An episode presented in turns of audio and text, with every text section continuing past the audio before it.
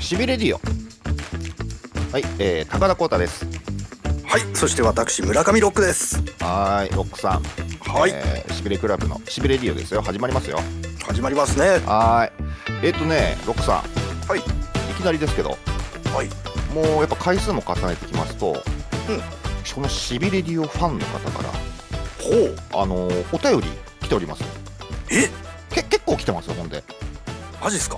はいであのー、不思議なことにはい、あの特にこう、まあ、自由に送ってくれていいというような感じのスタンスではいたんですけどちょっとねおお悩み相談的なものが割と混じっておりましてあちょっとらら今読みますので、はい今回お悩み我々で解決できるものならということでそうですね。はい、はいじゃあちょっといきますねえーしびれネーム、えー哀愁が止まらないさんからです、うん51歳男性ですえー正直新しいもの流行っているものの魅力が全く分かりません TikTok もインスタも TikTok ってこれ TikTok のことですねチックチチ TikTok もインスタも登録はしてみたのですが何が面白いか分かりませんがでもみんなと話も合わないし新しいものを排除するのではなく自分を変えて新しいものの魅力を分かるようになりたいです。えーしりしびれクラブの皆様、えーあこれなあ浅浅い学って書いて何ていうのこれ浅い学あ浅学っていうのかなな自分にお知恵拝借よろしくおお願願いいいびもうっくり したびっくりこ怖っ怖っなんかああいあのあいあれがあれが反応しました急にえっとでえーっとおお願いいたしますでしょでねしびれネーム角田三郎さんからはい、えー最近の漫画の絵柄が許せませんなぜこんなに絵柄が気になるのかは自分でも分かりませんどの漫画を見ても肩幅が広すぎる気がします気にしすぎでしょうかってこれもちょっとよくこれもちょっと俺はピンとこないんですけどでもこちらも角田三郎さんからのまああのーあれですねなさまあお二方とも最近のまあうん流行ってるもんとかのあり方がちょっとこうもう自分的に合わないっていうような内容だと思うんです。そうですね。どうやらね。う。うんん、どどどどうですかこれはうんね、正直僕、このお二方の悩みはもう、まさに僕が抱えてるものでもあるわけでうーすよ。んうんなるほど。うん、やっぱこの哀愁が止まらないさんのこの TikTok もインスタ もね、登録はしてみたのですが、っていう、はい何が面白いかわからないっていうのは、もう本当これは僕は身につまされるというか、本当にそうなんですよ。えー、えあチチックトックまあ TikTok もインスタもやあ登録してるんですかロックさん。えーっとね、そう、うんん ?TikTok はいい登録してないです。してない。インスタは登録してるけど、見たことはないです。うん見ないんですか？見ない、あの、見ない、何をどう見ていいんですかあれど、何を楽しめばいいんですかあれ。いやもうフォローしてだからあの例えばあのタレントさんなんかもねみんなやってるんで、まあフォローするとこういうそうオフショットの写真とかあ、うんあのーこのタレントさん今ここで飯食ってんだなとかうん。なんかなんか撮影してる風景とか、うんまあ、僕僕なんかだとあのアイドル好きですからあおーアイドルのインスタフォローしてめっちゃ楽しんでますよ。えーそれを、その情報を知ってどうするんですかうんうんでもほらあか紙でほらなんていうのグラビア見てるようなもんだからそれはほらグラビアあーグラビア見るってことそんなだって変なことじゃないでしょそうか、そうか。あすごく今、腑に落ちましたわ。なるほどね。うんほうほうほうそうまあ、それをそのまま受け取るということなんです、そね。うそうそうそうそうそうそうそうそうよあの好きなタレントまあ好きな女優さんでもこうアイドルでもとりあえずえその映像映像というか、まあ、画像であっても見たら楽しいわけですよこっちは、うんうんうんうんでそれがインスタにこうすごいスピードでバーッと上がってくるからそれを楽しむっていう楽しみ方僕してますし TikTok に関してもね TikTok もうなもう TikTok でいいっすか TikTok でいきましょう。チックチック僕 TikTok でいいっすかうん、うん、チ TikTok。 TikTok に関しても、あのーアイドルがやってるんですよ。うん。もう可愛いなって、動いてて可愛いなですよね、簡単 に。ああ、なるほどね。うん。おで僕なんか全然楽しいなと思ってやってるうん、ほうんほうですほけうど、はい。ただね、はいこの哀愁が止まらないさんはね、う僕ん素敵だなと思ったのは、うんただ、まあ自分がわからないんだけど、でもそれを、この新しいものってのを排除するのではなくて、自分もその楽しみ方を、こう、魅力をね、わかるようになりたいという。そうですね、うんうんそんなこと書いてますね。自分を変えてって言ってますよ。新しいものの魅力をって。ただね、僕思うのは別にこの排除するのではなくっていうのはすごくうなずけるんですよ。うん。でうんうも、んわからないものに無理に自分を合わせていく必要はないんじゃないかと思うんですよね。ああ、まあ、そりゃそうですね。うん。うそうわからないものはわからないでいいと思うんですよ。うん。まあ、確かに分かんないものを分かんないでいい、今、いいですよね。いいですよね。うん、確かに。僕はもう結構逆なんですけどね、分かんないものに関しては、分かりたいなと思って、だいぶ入っていくタイプですけどね。はあ、うんなるほどね。うん、まあもう結構結構そこスタンスがかなり違うからだから哀愁が止まらないさんよりですよ僕は言うならばああ、コータはそうか。そうそうそうそうそう最初まあ、さんよりなんだね。そうそうそうそはあはあはうロックさんだってロックさんを見てるとあうん結局わからないものにタッチしない、俺はタッチしないんだってやって結果的にほら、人を困らせるじゃないですか人を困らせるほどタッチしないじゃないですか そうですね。 はい。あれ今、今なんか普段よりもちょっと飲み込みがあれでしたよね。うんいつもだったいら、いつもだったら、あ、そうですねっていうところをこん、今はちょっと飲み込みづらい、あれでした。そうですね。 飲み込みづらいうん な。長いね。そう そか。うそうかそうだよね。だって、しびれクラブ我々、あの、パソコンを持ってたらもっと円滑に、楽にうん、いきそうなところを、うんあの、村上ロックさん持ってないからしょうがないよね。しょうがないからこうしよっかって言って、その私と住倉かおさんで相談して、あロックさんもうまく入れるようにっていう配慮ですよね。わあ、なんか今、本当になんかあの、小学生の時の記憶が蘇った。なんかさ、みんなあの、ファミコン買ってもらっててさ、はいはい。僕はね、あ買ってもらえなかったんですよ。あの、ファミコンやったらバカになるって言われてて。あはいはい。親のしつけで。そうです。フはいァミコンやったらバカになる。漫画読んだらバカになるって言われて。うん、うん。はいで、結局まあだから、友達ん家行ってちょっとやらせてもらうとか。はいはい。でもはい結局さ、みんなそうんの普段家でね、友達帰った後もやってるわけでしょ。はいはい、そうでだすからみね。んなそのファミコンうまいけどさ、僕うんみたいのはあの、たまに行ってやったところで下手だからさ、スーパーマリオやってもすぐ死んじゃうんだよ。うんうんはいはいはいはい。で、結果そうするともう僕の番終わりだから、まあ順繰りにみんなでね、交代でやるでしょ、ああいうの。うんうんうんうんでも結局僕はすぐ自分の番終わっちゃうから、うん。あのーそいつの部屋にある漫画をね、ずっと読んでたんですよ。ああ、なるほどね。うん、なんか今それをふと思い出して。あでも話全然違いますよね。今もだってああなた経済力あるわけで、パソコンは買えるわけですから。うん、でこも、れいはや、これ地続きなんですよ。だから、あの時、そうんの親に言われてね、ファミコンやったらバカになるって言われてやらなかったでしょはいはいはあのー思うんだけど、僕らが子供の時にあの、ファミリーコンピューターっていうのが登場して、い。はい、そこに迎合できたかできなかったかで、その後の人生変わるんですよ。えーだからええパソコンっええてものが出てきた時に、みんなすぐにそれに乗ったでしょああ、あ、そっか、ファミコンのラインだから、パソコンってそもうのが。そうそうそうそうそうそうそう。あーで、あのー村上ロックさんは、そのファミコンっていうラインにそもそも載ってないから、そういうことだ。パソコンってものが見えないんだ、そのああ視界から。見えないの。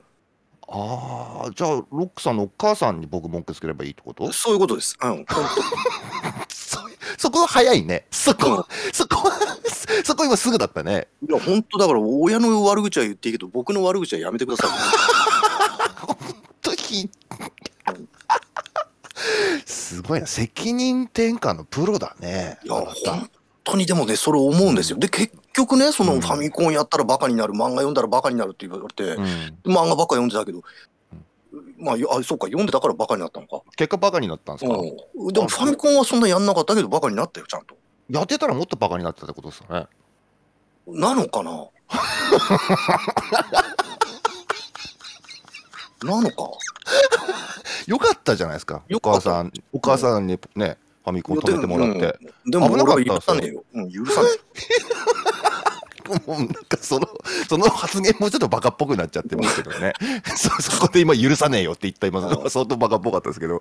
ああ、そうなんですね。そうでもうさ、んその本当今これだから僕の恨み節ですよ。これもだから僕もあのはがき書いて送りたいですもん。なんか さ、哀愁が止まらないうん哀愁僕も止まらない。あ ロックさんこそ哀愁が止まらない そうだよ。ああのなんか2000年代前後にさ、一気に世界的にそのパソコンってのが普及したでしょ、そうね、あのね、私と村上ロックさんね、昭和53年生まれの、えっと、同い年なんですよね。そうね。ええうん、で、あのね、私はね、忘れもしない、パソコン初めて買ったの18歳かそこらなんですけど、ほ4い30万のパソコン買いました。うなんでなんでそれ買おうと思ったのああ、もうやっぱパソコンの時代だと思ったから。で、どうせ買うなら高えの買おうと思って。マジか。うん、30万。あのーもう、で、インターネットですよ。もう即インターネット。で、もうインターネットの世界からもういろんな情報を仕入れるっていうことやってましたよ。これがさ、だからわかんないのよ。突然さ、みんなその、ほんとね、自分で出したのか、親に出してもらったのかわかんないけどさ、うん3万とか数十万するものをポンと買ってだよ。うんうん、うん。で、次の日からさ、あの、不思議なのが、いや、サムこれもう10年、20年前からありましたよ、みたいな顔でさ、みんな、ああ、でそうね。そそこうにね乗っかったでしょ確かに確かに。確かに。あれがさ、うんいまだに信じらんないのよ。うんうんうん。で確かに。ね、みんなそれがさ当たり前のように受け入れてるけど、じゃあインターネットって何って聞いたらさみんななんか口ごもるじゃん、いやそれはつまりみたいなうん。うんうんうん。まあまあ、口ごもる。 みんな口ごもるいやみんな口ごもるよいやインあターいやまあまあそれはだからええみたいなさ、本当。 えープロバイダーってのはだからつまりええみたいなこと言うでしょみんな僕調べたら言うんですみんなうんなんかちょっと、うん、わうんまあ、あんま納得いってないですけど、今はちょっと、ロクさんに話聞きます。うん、はいはいだからそこでさ簡単にその、なんか自分でもよく分かってないのにそこにねすんなり乗っかる姿勢みたいなのが僕本当にいまだに分かんないのよああ、もうそれは、要するにアンチの姿勢ってことですかね。まあ、アンチというか、いや、純粋にその、責めるわけでもなく、本当に分かんない。理解できないのよ。あ、そうですか。うんあでも、便利なのはわかるですよね。便利だっていうことは。で、そこに結局だから何の疑いもなく乗っかったら便利なんでしょまあ、まあ、そうっすね。そうっすね。疑う疑いとかは、まあ、まあインターネットに対して疑いはないですね。確かに。いや疑うべきところがちょっと、な、な、ロックさんは何を疑ってるんですかインターネッいトやに対して。全部ですよ。全てですよ。ちょちょっとわかんちょっと、ちょっとよくわかんないんだけど、え、どういうことえインターネットすべてを疑ってるうん疑ってますよ、だって。えでもこれ今私たちこれ通話してるのこれインターネットですよ。いや、そうなんでしょで、結局だす、結局さ、こうやって話してるものってのもさ、はい何かにこう、全部実は管理されてたりするわけでしょ、きっと。管理されてる 管理されてんのかさ、うなんかそのデータを取られてんのか知らないけどで、デさ。ータを取ら取られてる、で我々のデータ取ってもほら別にメリットないんで、他の人たちね。そう、だからこれだけ取ったら何の価値もないけどさ、あまあですよね。ね、全体的にね、うん国民全員のこうやってデータを取ってたよ。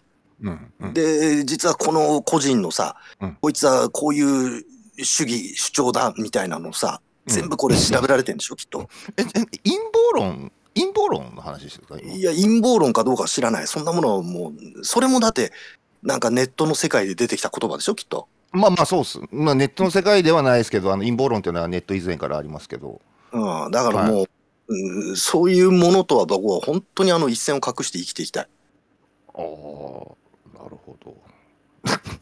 で、なんかさ、いや、まあ、話を戻しましょう。では、この、何、何さん、え 哀愁が止まらないさ。えうんだからもう、ダメですよ。哀愁が止まらないじゃん。もう、もうそこでストップしてください。これ以上踏み込んだら、あの、哀愁が止まってしまいますから。ああ、すごい。すごいね。ロックさんでもすごい。あの、か竹を割ったように道を示しましたね。そうです。うん。僕は、だからちょっとあれだ。ちょっとかうまく回答できなかったところ、ロックさん、うんやっぱりブレないんだね。そうちでゃす。んちゃんとこうすべき、こうすべき、人はこう生きるべきっていうのがあるんだ。そうですね。ええああ、さすがだよ。うん。だから哀愁が止まらないってすごくいい、あの、ネームだなと思ったんですよ。うん、しびれネームね。うん、しびれネーム。うんでもなじゃあなんで哀愁が止まらないかって言ったらやっぱそこで、あのどっかで乗り切れないやりきれないああ、 なるほどね。折り合いがつかない、なるほど。ええ なるほど。時代は進む、進んでいくと。そうですうん、で、自分、それ要するに自分の哀愁もだから止まらないんだと。時間がす、うんそう進むっていうことは哀愁も止まらないということだと。そうですねああ、なんか僕、薄っぺらい人間だな、僕は。じゃあうんまあ、そうねコータはちょっとまだそう、うん、薄っぺらさがあるよね、ごめんなさい。ごめんなさいね。 うん、じゃ、じゃ、じゃ角田三郎さんの、この漫画の絵柄問題っていうのはどうですかね。これはだ、どの漫画見ても肩幅が広すぎるって言うんですよね。これちょっとよこく、れはね僕すっごいわかる、ちょっと教えてもらえますあのねいや僕これもねよく分かってない。はいうん、やっぱ2000年前後、まあ、90年代後半あたりからかな、はい。あのー日本のね、あまあ、特にアニメかな、はあのー肩幅が異様に広い。い。え、ちょっと待って、ちょっとな、な、なに、えいや、これね、じゃあ、ま、マジな話しましょうん、マジな話。う。はい。うんやっぱね、あの ーデッサン力だと思うんですよ。うん、うん。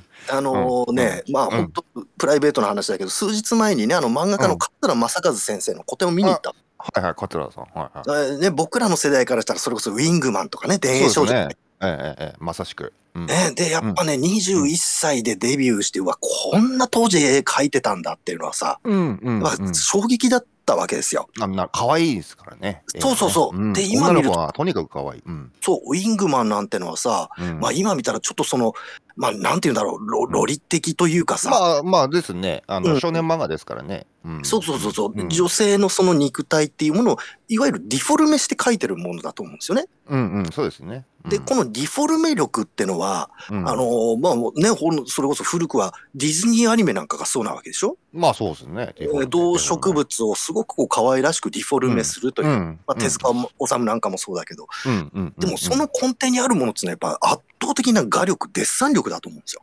はいはいはいはいはいはい。って考えた時に昨今の漫画ってのは、いやそれあえてやってるとはちょっと僕は考えにくい。その肩幅なんですか 肩幅が広い。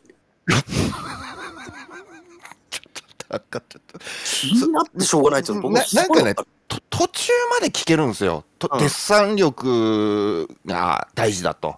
やうんっ、ぱデフォルメするにもデッサンをしっかりできる人が、だからこそデフォルメできるんだっていうのも分かるんですけど、なんか最終的にその、どの漫画を見ても肩幅が広いって言われちゃうと、どの漫画のな、まあ、今ちょっと具体的に名前出しちゃうとね、漫画家さんバッシングになっちゃうから言えないと思うんですけど、うんそのそんなに肩幅広いなって思って読んだことないんですよね、僕、漫画読んでて、うん90年代以降の漫画読んでてね。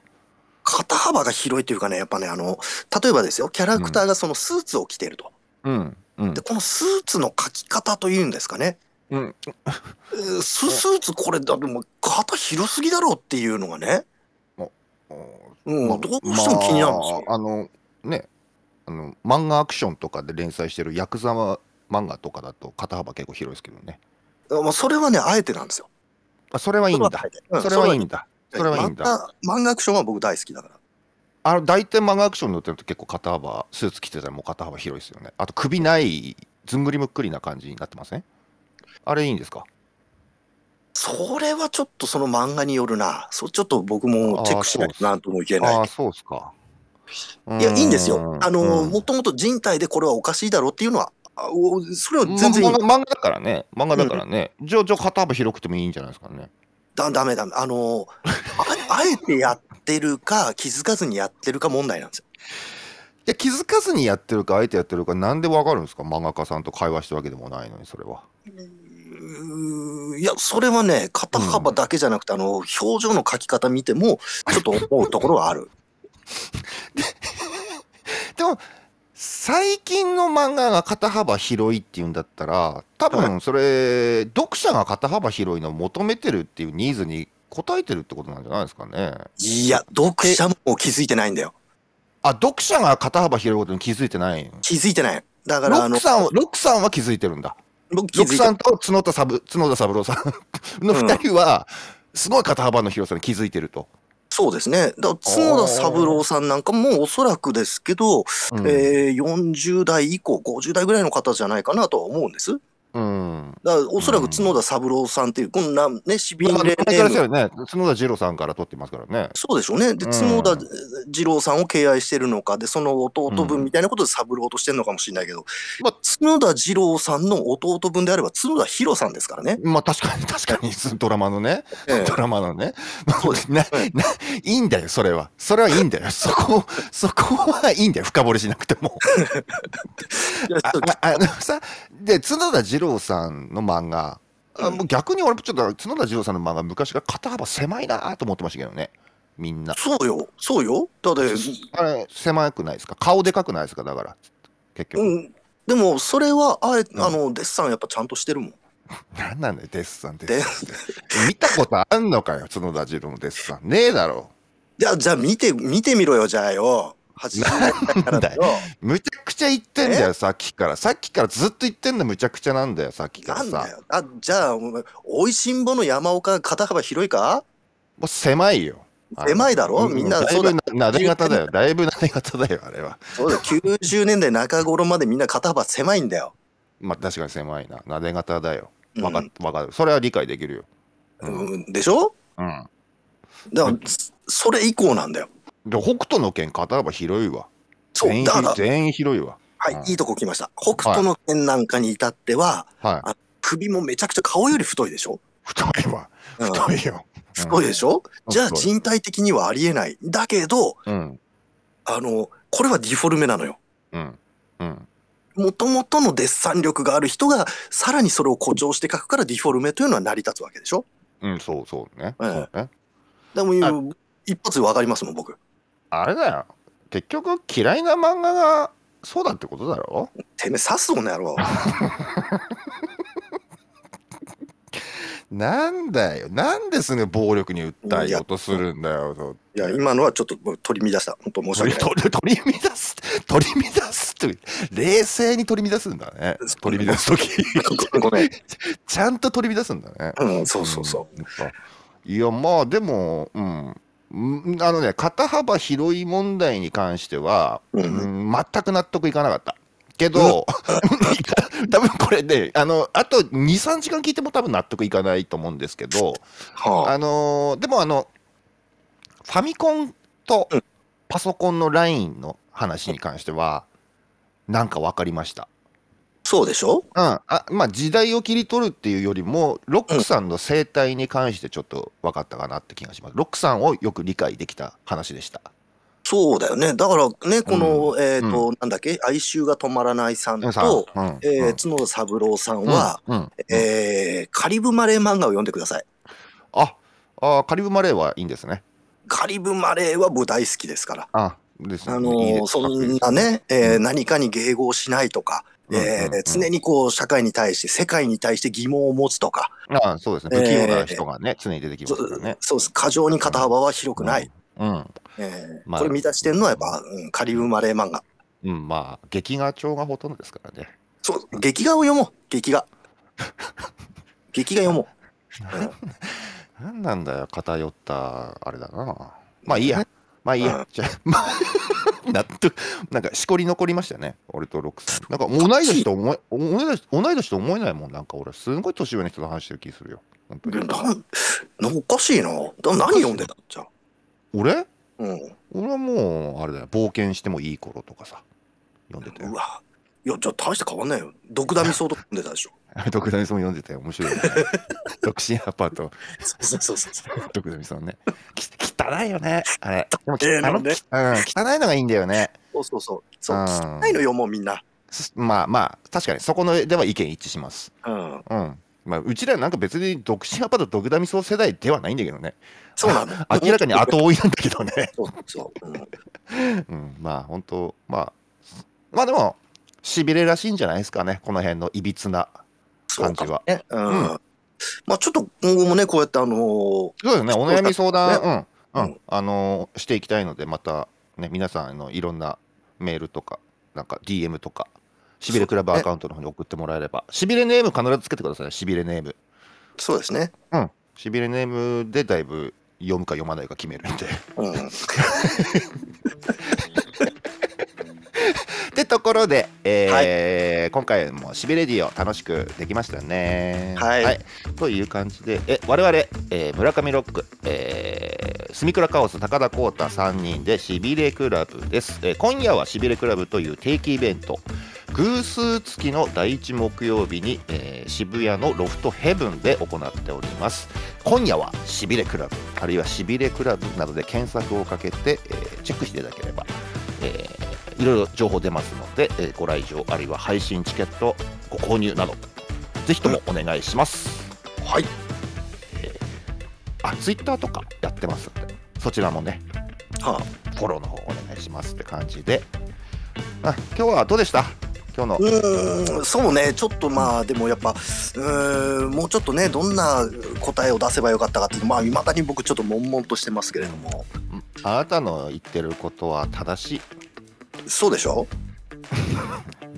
正しいうん、いや、そもそもだから、正解、不正解を出すことではないので、だから誰かが正しいって言ってあげればもうそれでいいじゃないうん、だからさ、答えの出ない疑問をね、持ち続けるってことが、やっぱこう、人間が生きるってことだと思うし、えー学問ってことなんじゃないかなって思うんです。いや俺もそう思いますよだからあなたみたいに決めつけてるタイプっていうのは僕はいかがなものかと思いますはいああれりがありがとうございましたあありがとうございました。